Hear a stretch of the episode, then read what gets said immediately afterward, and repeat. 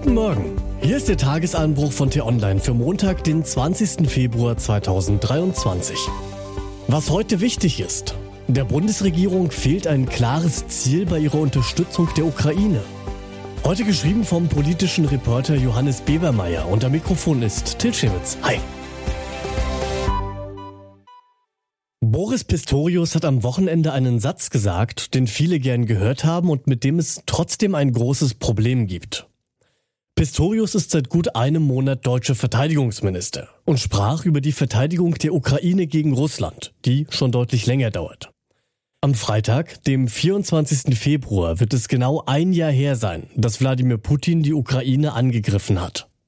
Der Krieg war das wichtigste Thema der Münchner Sicherheitskonferenz am Wochenende, auf der Pistorius das erste Mal als Verteidigungsminister aufgetreten ist. Er hielt eine gute Rede auf Englisch, in der er von seiner Kindheit in Osnabrück zu Zeiten des Kalten Krieges den Bogen schlug zur Zeitenwende nach dem russischen Angriff auf die Ukraine. Und von der in den Überschriften vor allem dieser eine Satz hängen blieb. Ukraine must win this war. Die Ukraine muss diesen Krieg gewinnen. Pistorius hat viel Zustimmung bekommen für diesen Satz. Für die Klarheit, mit der er in seinem ersten Monat als Verteidigungsminister schon häufiger aufgefallen ist. Aufsehen erregte der Satz aber auch, weil es einen gibt, der ihn noch nie gesagt hat. Olaf Scholz. Der Bundeskanzler spricht stets davon, die Ukraine dürfe nicht verlieren, was ein großes Problem offenlegt. Nicht einmal die Bundesregierung ist sich ein Jahr nach Kriegsbeginn sicher, was sie mit ihrer Unterstützung der Ukraine erreichen will geschweige denn der Westen als Ganzes.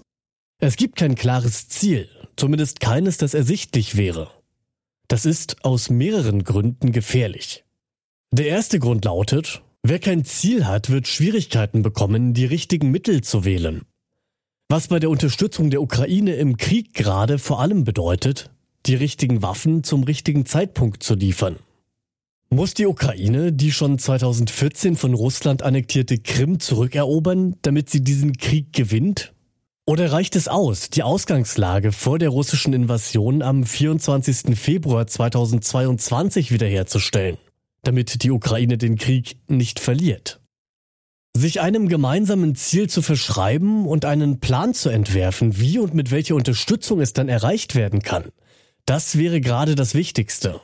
Gerade um diesen Krieg so schnell wie möglich zu beenden, statt ihn hinauszuzögern, weil die Mittel immer etwas zu wenig und zu spät kommen, um das Ziel zu erreichen. Der zweite Grund ist indirekter, aber ebenso wichtig. Es gibt viele Menschen, die Sorgen haben, dass Deutschland und der Westen in den Krieg hineingezogen werden.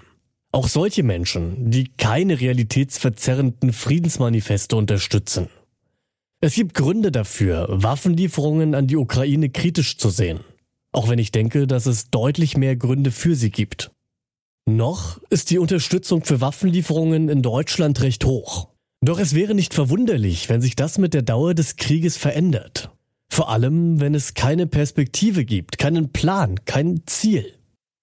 Dem Argument der Kritiker, man müsse jetzt endlich verhandeln, statt Waffen zu liefern, wird zu Recht entgegengehalten, dass das derzeit unrealistisch ist. Wladimir Putin will gerade keine fairen Verhandlungen. Allerdings wäre das vermutlich für viele überzeugender, wenn die Unterstützer selbst eine Perspektive, einen Plan, ein Ziel hätten, wie der Krieg enden kann. Wenn Putin aufhört zu kämpfen, dann endet dieser Krieg. Das sagte Außenministerin Annalena Baerbock. So richtig hilfreich ist das nicht. Was heute wichtig ist. Die EU-Außenminister treffen sich in Brüssel. Thema der russische Angriffskrieg gegen die Ukraine. Zwei Wochen ist das verheerende Erdbeben in der Türkei und Syrien her. Am Brandenburger Tor wird heute der Opfer gedacht. Bundespräsident Frank-Walter Steinmeier hält eine Ansprache. Alaf und Hello. Nach zwei Jahren Corona-Pause wird es heute vielerorts wieder offizielle Rosenmontagsumzüge geben. Und was ich Ihnen heute ganz besonders empfehle, bei uns nachzulesen, das ist ein Text über den drastischen Mangel an Sozialwohnungen. Denn inzwischen fehlen da, Schätzungen zufolge, fast 10 Millionen Stück. Und neue werden viel zu langsam gebaut. Den Link dazu, den finden Sie in den Show Notes und alle anderen Nachrichten gibt es auch auf t-online.de oder in unserer App. Das war der T-Online-Tagesanbruch, produziert vom Podcast Radio Detektor FM. Immer um kurz nach sechs am Morgen zum Start in den Tag. Abonnieren Sie den Tagesanbruch doch, dann verpassen Sie keine Folge mehr.